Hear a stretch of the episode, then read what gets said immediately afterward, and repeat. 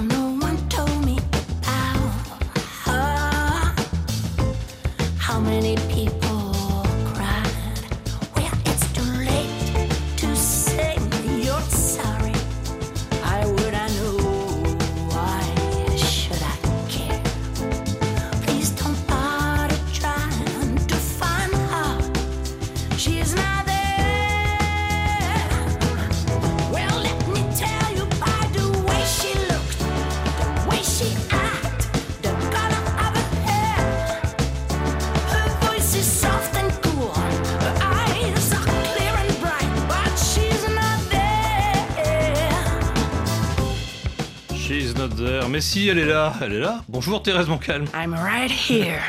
Merci beaucoup d'être avec nous. Alors l'album lui est pas encore là hein, puisque je l'ai dit, il sortira euh, le 16 février. Mais merci de nous le faire découvrir un peu en avant-première. Alors chez Notzer, c'est une reprise très personnelle, hein, comme toujours avec vous, euh, d'une chanson des, des Zombies 1964, reprise entre autres aussi par euh, Carlos Santana en 1977. Alors même ceux qui ne connaîtraient pas la chanson originale, même ceux qui ne vous connaîtraient pas non plus, Thérèse Moncalme, seront tout de suite frappés par le grain de votre voix, par ce timbre, cette sensualité que, que ceux qui vous connaissent le reconnaissent par contre tout de suite. Comment est-ce que vous avez découvert la force, la puissance, le pouvoir d'émotion de votre voix? Mais tout petite, je vous dirais que j'ai commencé à chanter vers l'âge de 7-8 ans.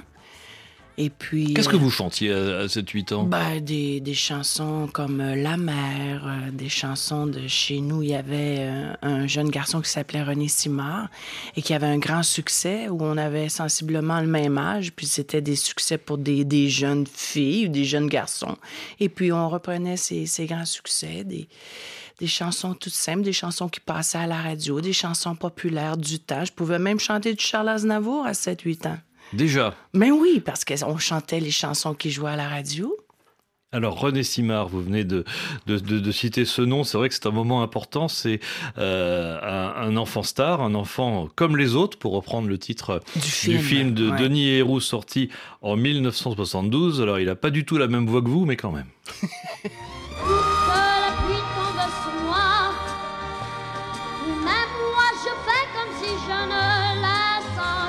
Voici notre grand gagnant chez les adolescents, René Simard, mesdames et messieurs. Je veux pas vous brusquer, mais pensez-vous pouvoir faire ça bientôt? Bientôt? Dans combien de temps? Écoutez, euh, dans 15 jours. Partir dans 15 jours. Maman, est-ce qu'on va retourner à l'île? Cherchez quelque chose, les enfants? On s'est gagné des sous en chantant, puis euh, on voudrait acheter la maison avec les sous qu'on a eus. J'aime la vie et tout sa bonheur. Je suis très petit, mais grand de foi au cœur. Eh, René Simard. T'aimes ça embrasser les femmes? René? Euh, disons pas, euh, est-ce que tu veux passer à une autre question? c'est moi, oui, c'est moi, cet enfant. Un enfant comme les autres euh, de Denis Héroux en, en 1972, dont vous avez chanté ce qu'on ce qu'on vient d'entendre là? Vous êtes fort. Franchement, vous me ramenez très loin en arrière. Qu'est-ce que ça vous rappelle comme souvenir d'entendre ça? Ma jeunesse, ma jeunesse de quand j'avais 6 ans, 7 ans. L'histoire, c'est que j'avais été voir le film, justement. J'avais un des, de mes oncles qui travaillait dans un cinéma. Donc, à tous les samedis, on passait, moi et ma soeur, la journée au cinéma à voir différents films jusqu'au soir. On rentrait dîner à la maison. Et euh, en revenant dans une ruelle pour faire une blague, j'avais imité René Simard en m'en revenant dans les ruelles. Et c'est là que j'ai découvert que j'étais capable de chanter. Mais comme vous dites, j'avais pas sa petite voix fine. Déjà à l'époque, j'avais une voix qui était très rauque. hein. Mais alors justement, donc c'est une voix naturelle que vous avez euh, très très jeune. C'est pas une voix que vous avez fabriquée pour vous donner un, un style vocal, Thérèse Moncalm. J'ai jamais fumé la cigarette. Jamais. Non. Euh, c'est que j'ai les cordes vocales plus larges que la moyenne. On appelle ça des cordes vocales soufflantes. Et euh, quand j'étais petite, tout le monde pensait que j'étais malade, que j'avais le rhume, la grippe. Alors, ma mère m'a emmené voir la, la ORL, puis c'est là qu'ils ont découvert que mes cordes vocales étaient plus larges. Moi, j'ai des fettuccini, fettuccini, puis vous, vous avez des spaghettis. Oui, pas bon. voilà, effectivement, c'est une façon intéressante et métaphorique de, de décrire tout ça. Donc, il n'a pas fallu que vous abîmiez votre voix pour la rendre euh, encore plus belle. Alors là, ce que vous êtes en train de me dire, c'est que je sonne comme une voix qui est abîmée. Mais au contraire, une voix qui est fêlée, une voix qui a de la sensualité et qui a de la sensibilité et qui est capable justement de donner un très très large spectre Ouais, d'émotions. c'est naturel. Ça, c'est extraordinaire. Donc il n'y a pas de, de, de méthode particulière pour en prendre soin de, de votre voix. Parce Ben- qu'en plus, vous venez d'un pays où il fait très chaud et très froid. Donc j'imagine que là aussi, il y a peut-être des contraintes à, à Comme prendre, tous les chanteurs, c'est important d'avoir une bonne hygiène de vie, hein, surtout en tournée, pas d'alcool euh, ou le moins possible. Le sommeil, bien dormir. Comme n'importe qui, quand on est fatigué, on dort pas assez.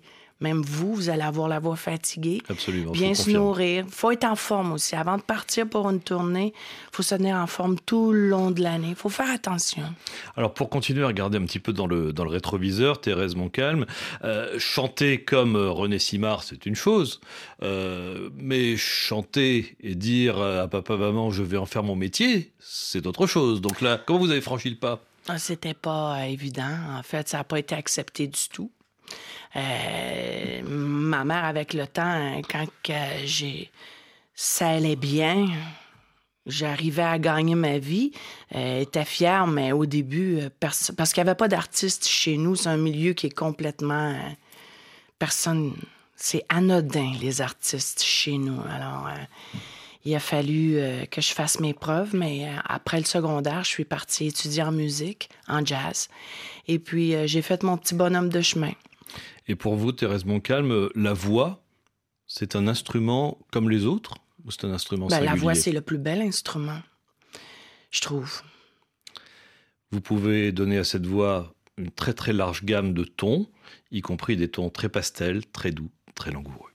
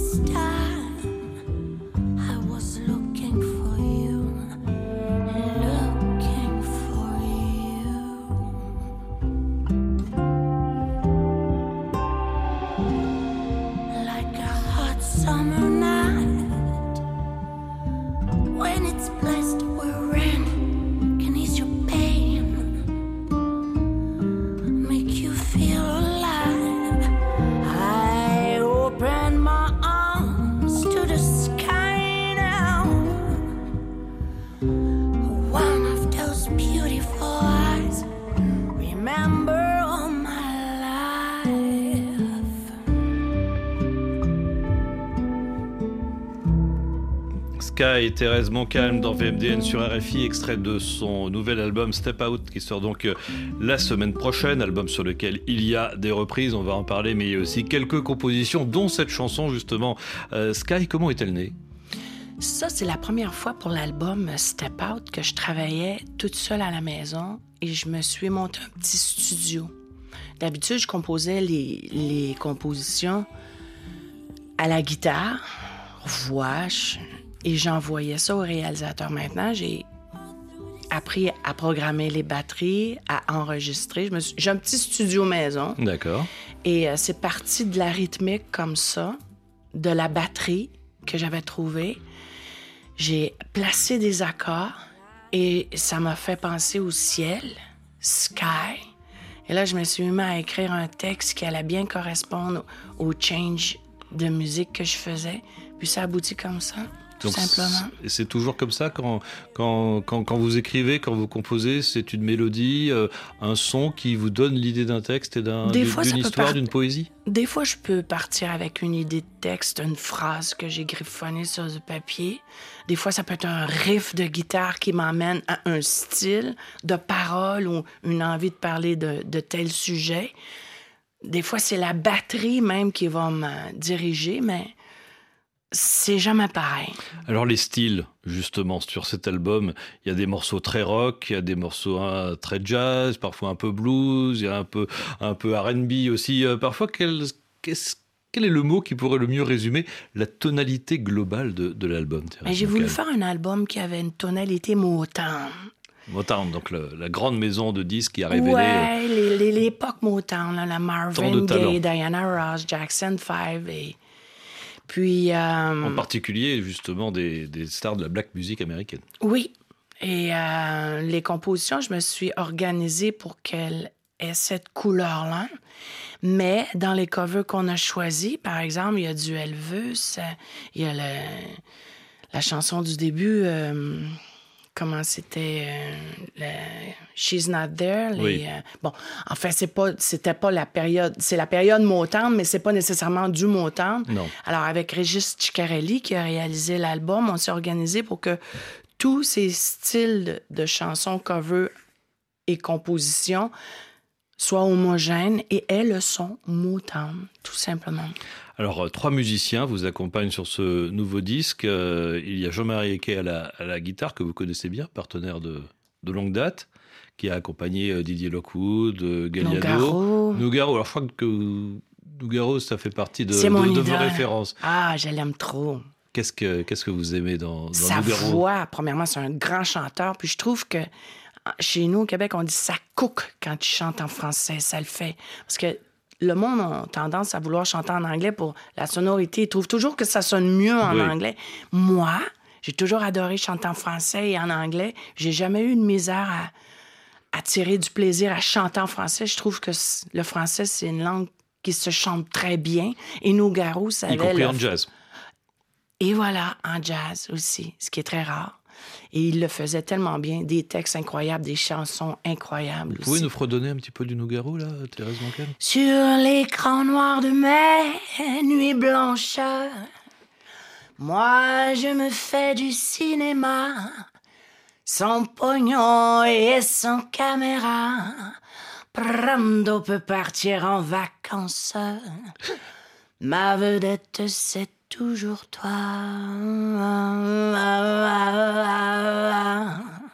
Thérèse Moncalm sur Nougaro dans, dans VMDN sur RFI. Merci beaucoup. Alors, on va citer les autres musiciens parce qu'on s'était, on s'était arrêté pour faire un petit détour par Jean-Marie à la guitare, Voilà. Laurent Verneret à la basse et à la batterie Nicolas Vicaro.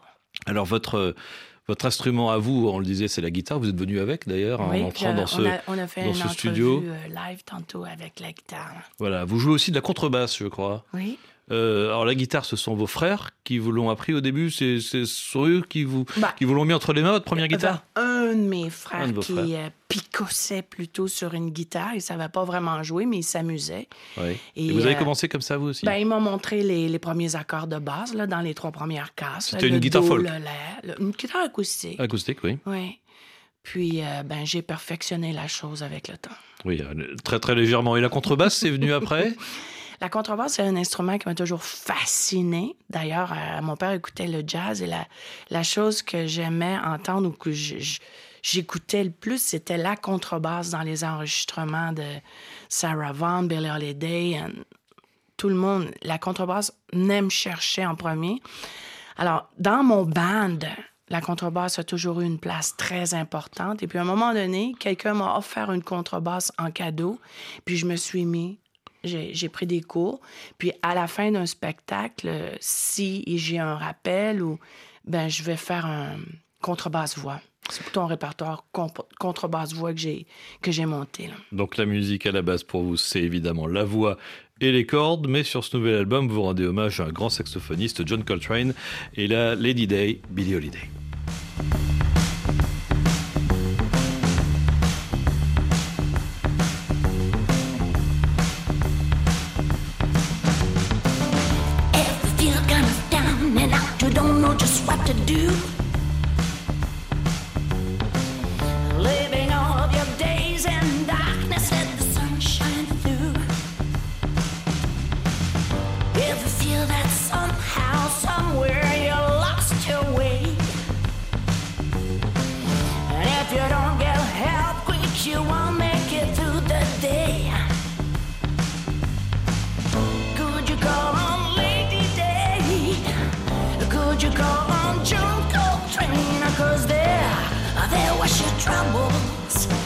Troubles, your troubles, your troubles away, yeah.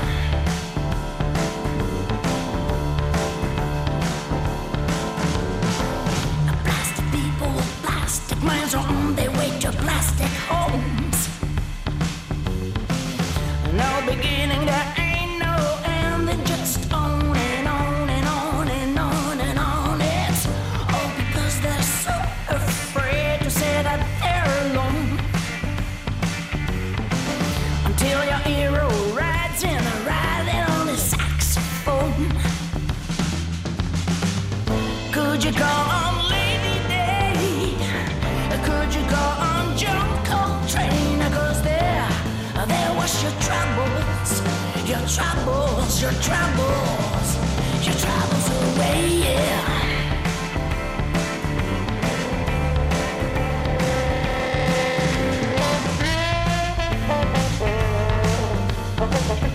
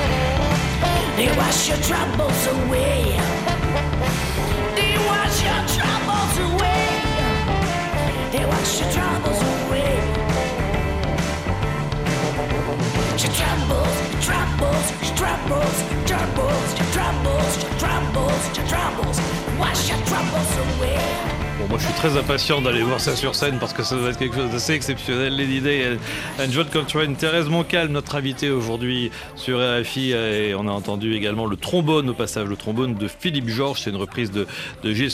Alors Billie Holiday, John Coltrane, deux grands noms, que dis-je, des, des monuments absolument incroyable de, de la musique et, et du jazz. Le jazz, c'est ce qu'on écoutait chez les Montcalm Mon père, oui. C'est lui qui avait le contrôle de, de la musique, pas mal. Oui, c'est lui qui, C'est qui tournait le bouton. Oui, c'est lui qui tournait le bouton. Puis euh, c'était un grand fan de jazz. euh, Frank Sinatra, Tony Bennett, Nat King Cole, Sarah Vaughan, Billie Holiday, euh, Etta James. C'était l'époque aussi, il y a plusieurs années. Le jazz, c'était une musique qui était populaire, hein, qui jouait beaucoup à la radio. Alors, euh, oui. Et donc, euh, votre, votre père, anglophone de Toronto, hein, je crois, c'est ça Exactement, oui. Et votre mère, elle, plutôt, euh, enfin, plutôt du Canada francophone pour le coup. C'est donc euh, la patte chanson française qui est aussi en vous, c'est d'elle que vous la tenez? Totalement, oui. Et donc, dès le départ, vous avez grandi dans les deux langues et Oui. euh, dans, les, dans une pléthore finalement de, de- de styles musicaux, quoi. Oui, ben comme je suis la, la plus jeune d'une famille de cinq enfants, Oui. Alors euh, mes sœurs écoutaient beaucoup euh, Brel, Piaf, Lama, Ferré, la chanson française. À texte? Mais oui, mais euh, et les Beatles et Elvis aussi évidemment. Mes frères étaient beaucoup euh, Frank Sinatra. hein. Et donc, vous vous êtes laissé pas, pas- après? pas, pas Frank Sinatra, Frank Zappa, Jimi Hendrix, j'en ai moins tout. C'était plus rock. D'accord. Et vous vous êtes vous-même imprégné de, de tout cela. Vous étiez ouvert à, à tous les styles dès le départ. Pas Ben oui. envie de vous cantonner à un style, Non, de vous laisser que- coller une étiquette, surtout pas. Non, parce qu'il y, y a vraiment du beau et du bon dans chaque style de musique. Moi, j'aimais tout ce que j'entendais. Alors, euh, c'est ce que j'ai fait en vieillissant. Je, c'est pas parce que j'aime le jazz que je vais me priver de, de- de chanter une chanson qui est un peu plus rock. Quand c'est bon, c'est bon. Tout simplement. C'est pas plus compliqué que ça. Non. Vous laissez guider par vos envies et votre, et votre plaisir. Ben, faut faire ce qu'on aime. Faut chanter ce qu'on aime aussi. Alors, euh, sur cet album, il y a une chanson, donc euh, j'imagine vous, vous, vous aimez. Vous êtes intéressé à une chanson de, de Gilbert Bécaud, seul sur son étoile. Voici la version Bécaud.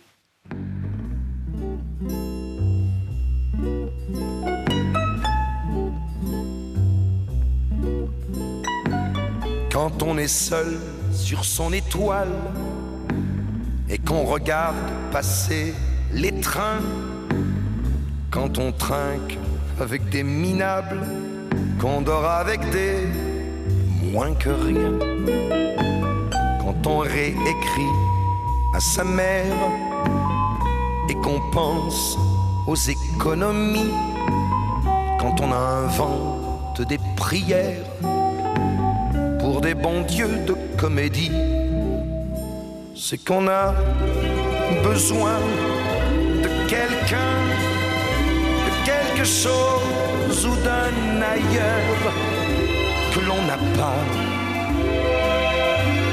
que l'on n'a pas. Et voici votre version, Thérèse Bancal.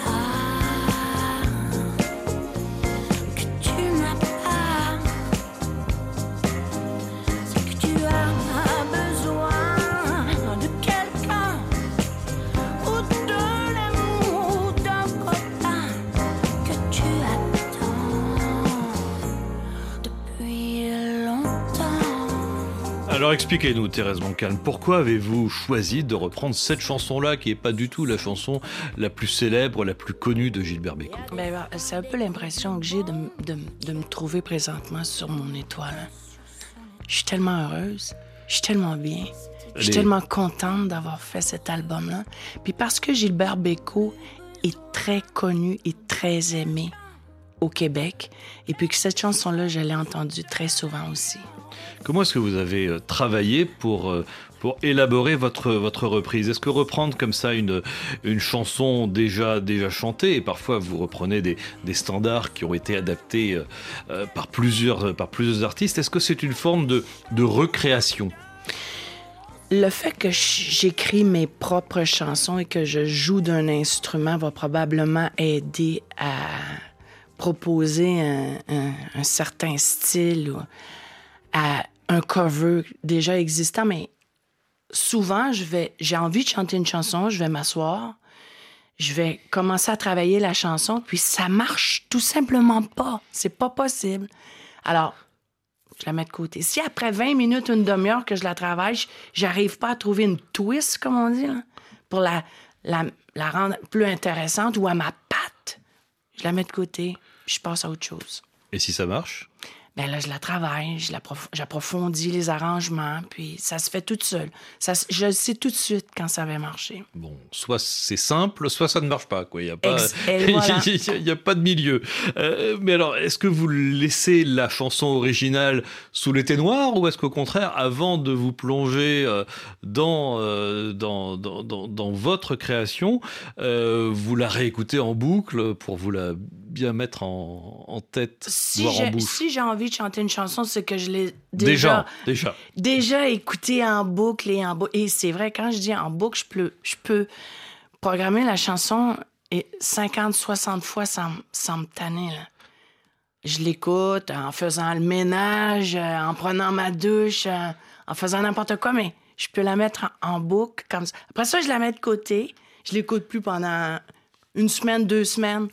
Et là, je me la refais. Voilà, en mettant votre patte, hein, comme, euh, que, que- comme on dit, ça veut dire entre autres mettre du groove, mettre euh, du swing, mettre une vibration la singulière. Mettre, la mettre à, à mon style. C'est une expression québécoise qui disait la mettre à ma patte et à mon style, à mon goût. Et donc, quand vous partez d'une chanson à texte, d'une chanson à texte française, euh, on entendait Beko, mais vous avez fait aussi euh, je le disais tout à l'heure, Aznavour euh, ou Piaf. C'est donc du, français sur euh, une tonalité, sur une patte plus américaine. Ça, c'est un vrai défi ou là encore, ça, c'est complètement naturel chez vous? Ben, c'est mon influence, probablement. Je suis quand même nord-américaine, puis de la musique américaine, évidemment, j'en ai beaucoup écouté aussi. Puis, euh, c'est comme j'expliquais, c'est difficile à expliquer, mais j'ai un band canadien, québécois, et j'ai un band européen quand je viens ici. Ils ont pourtant les mêmes partitions, les mêmes notes, mais elles ne sont jamais jouées pareil. Expliquez-moi. Je comprends pas, mais c'est comme ça. C'est la culture. c'est la magie de la musique, mais c'est une culture qui est complètement... Une approche qui est complètement différente aussi. Sur ce nouvel album, on entend aussi ceci.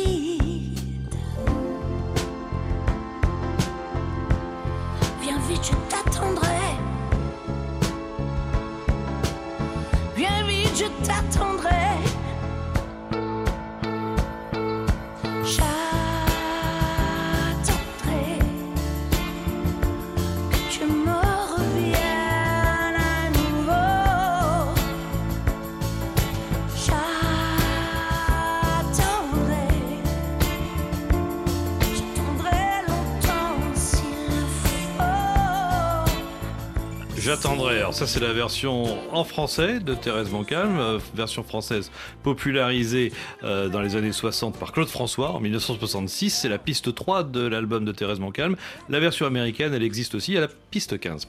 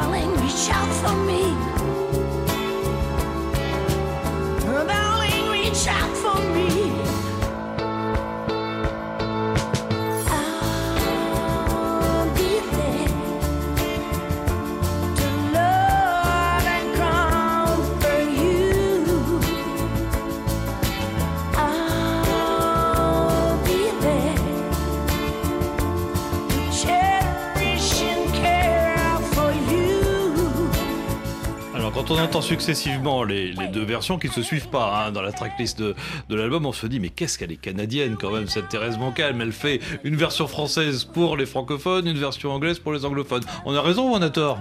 Mais j'ai une petite histoire qui va avec ça. Ah, allez-y. Moi, euh, je voulais la chanter en français parce que je trouvais que ça faisait un petit moment qu'on l'avait pas entendue, cette chanson-là. J'avais envie d'y amener une vibe qui était différente de la version à Clo-Clo parce qu'elle est très, très, très rythmée, très vite. Puis, euh, on lui a donné un mood à la Barry White en studio. On a travaillé, le- on l'a enregistré dans la même journée tellement que ça allait bien. Ouais.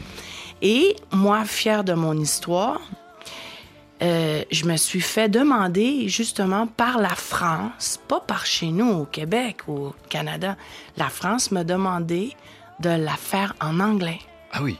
Oui, parce que c'était euh, c'était mieux pour eux de l'avoir en anglais parce que semble-t-il vous vous avez plus de chansons en anglais qui passent ici dans les radios que chez nous. Oui, ça dépend des radios, hein, vous savez. Ah, ben je l'ai fait pour la France. Ah, C'est ça, ça c'est extraordinaire. Ouais. Mais alors pendant votre, euh, votre tournée, parce que vous allez tourner forcément au Canada, là, est-ce que euh, en Canada francophone et dans le Canada anglophone, vous allez chanter les deux versions? Eh bien, je les mélange les deux parce que j'ai pas le choix, les deux se retrouvent sur l'album. D'accord. Je la commence en anglais, je la mets en français, je la finis en anglais-français, je me fais un petit melting pot des deux langues. Parce que la, la langue, c'est toujours un sujet, on va dire, très touchy. au- Au Québec, Au c'est le Québec. français est très important. On se fait envahir par les Anglais depuis toujours, mais ça fait rien. Il faut euh, tenir notre bout avec euh, la langue française. Mais euh, chanter en français, est-ce que pour une artiste comme vous, québécoise, est-ce que c'est un choix politique? Mais politique, euh, dans un sens, je suis très fière de ma langue et je le fais parce que, premièrement, c'est ma langue maternelle et que j'aime le répertoire francophone. Tant mieux si ça devient politique, mais ça, je vais toujours chanter en français toute ma vie.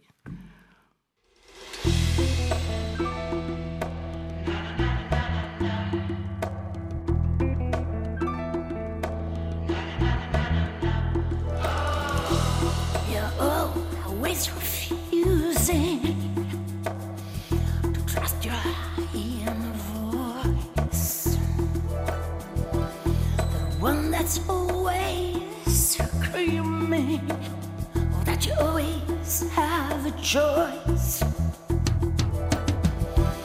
You're scared of being let down. you're always run and hide. You've built yourself a prison, but you don't feel safe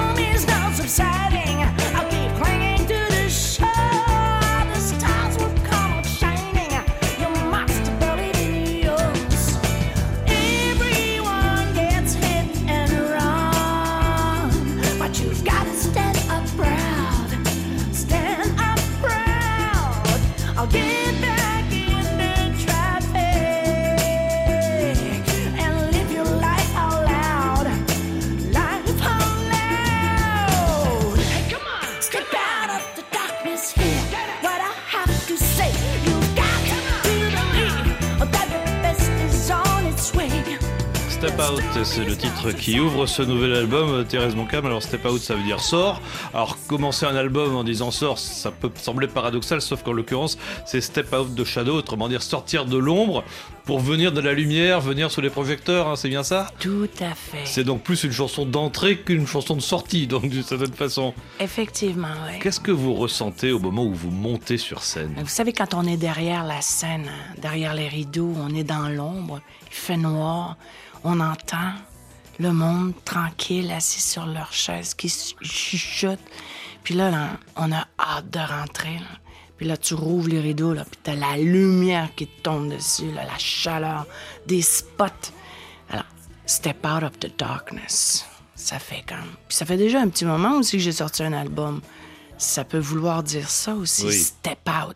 Oui. Il était temps que je sorte de quoi. C'est ça, l'appel du public. L'appel du public. Puis on a sorti un album, le dernier était en 2015. Oui, vous en avez mis du temps, là. Mais attendez, là, en plus, là, en 2015, j'ai sorti l'album le 13 novembre. C'était pas une date trop, trop jojo. hein. Effectivement. Elle a passé dans le beurre un peu. Là. Oui. Puis après ça, ben, il y a l'histoire de la pandémie qui est arrivée et qui a retardé les choses d'environ 3-4 ans pour euh, tout le monde.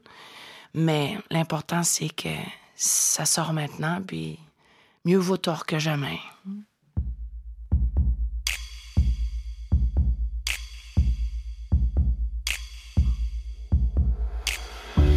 The night we met, I knew I need you so. And if I had the chance, I'd never let you go. So won't you say you love me? I'll make you so proud of me. We'll make him turn their heads every place we go. So won't you please be my, be my little baby?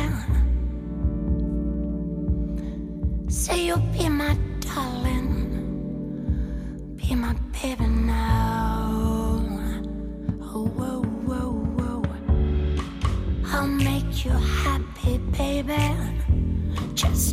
Where?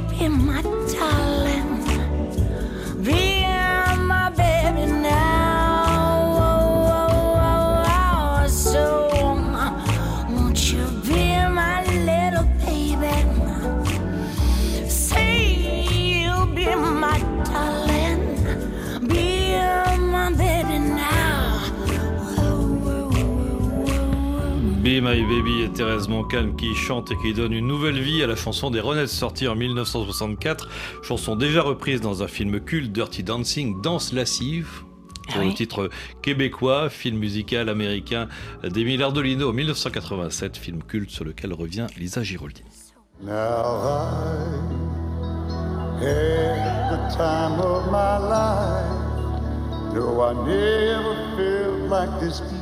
Un film à grand succès malgré son petit budget, un duo d'acteurs inoubliable avec Patrick Swayze et Jennifer Grey, ou encore l'album de la bande originale parmi les plus vendus de tous les temps. Dirty Dancing, Danse lascive en québécois, est écrit par Eleanor Bergstein et réalisé par Émile Ardolino.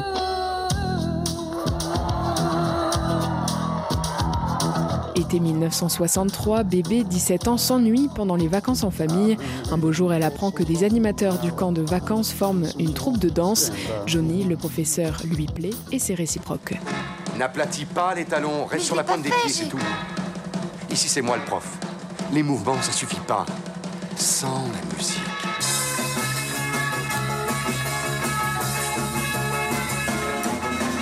Les fans du film sont encore nombreux aujourd'hui.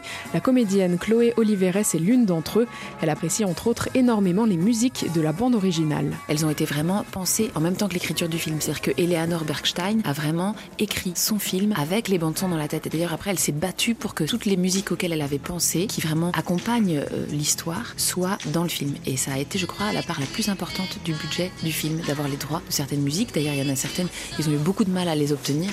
Ce qui est drôle aussi, c'est qu'il y a à la fois des, des, musiques des années 60. Le film se situe en 1963, donc il y a des bandes son qui sont en adéquation avec l'époque, mais aussi pour séduire les spectatrices de l'époque dans les années 80. Il y a aussi des musiques typiquement des années 80. Et donc cette espèce de mélange des deux, il est très réussi, je trouve. Pour elle, Dirty Dancing, c'est un film à double face qui peut à la fois être regardé comme une bluette sentimentale, mais qui comprend aussi un côté féministe. Déjà, c'est une femme qui l'a écrit. C'est une productrice qui l'a porté euh, en premier. Le cœur de l'intrigue, c'est l'avortement clandestin de Penny, la partenaire de danse de Johnny. C'est parce que elle subit un avortement clandestin qu'elle ne peut pas participer au gala très important et qu'elle est donc remplacée par bébé. Donc déjà, c'était transgressif de prendre ce point de départ parce qu'on est dans les années Reagan, c'est une période très réactionnaire et le sujet de l'avortement est totalement tabou. Ensuite, c'est une relation de couple assez égalitaire parce que Johnny apprend la danse à bébé, donc on pourrait se dire qu'il la surplombe, mais aussi bébé donne confiance à Johnny. Elle lui fait entrevoir qu'il n'est pas juste un gigolo et qu'il peut aussi avoir confiance en lui. Il l'admire parce qu'elle est intelligente.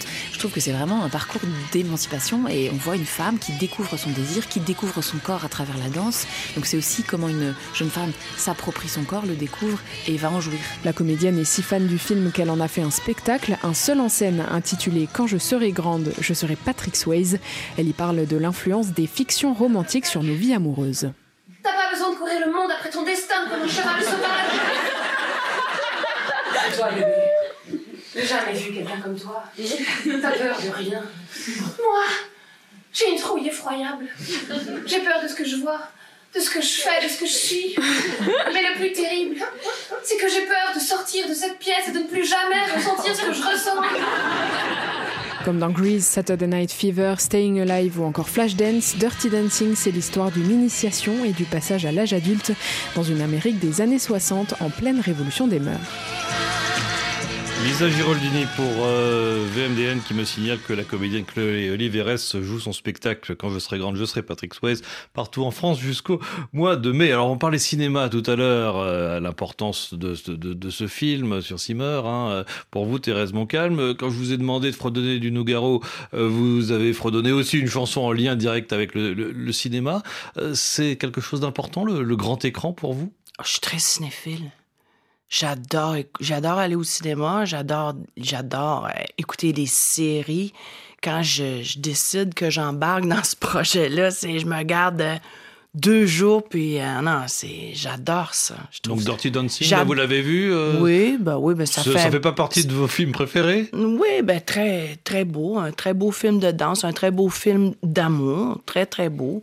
Ça fait un petit moment quand même que je l'ai vu, là, mais. Euh, en tout oui. cas, Bye Bye Baby vous a beaucoup inspiré puisque vous n'avez pas fait une version, mais deux. Ouais, mais il y avait encore là.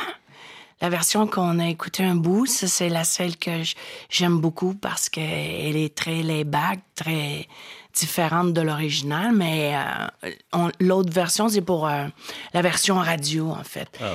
Oui. Bon, ça tombe bien parce qu'on va l'écouter puisqu'on est à la radio. On va se quitter justement avec quelques, quelques notes de cette, de cette deuxième version qui, euh, qui clôt d'ailleurs le disque. Merci beaucoup Thérèse Moncalm. Ça me fait plaisir. Merci à vous de m'avoir invité. C'est nous. L'album Step Out sort, je le rappelle, le 16 février. Vous serez en concert demain à Paris au Jazz Club Étoile et le 26 mars au studio de l'Ermitage. Merci encore.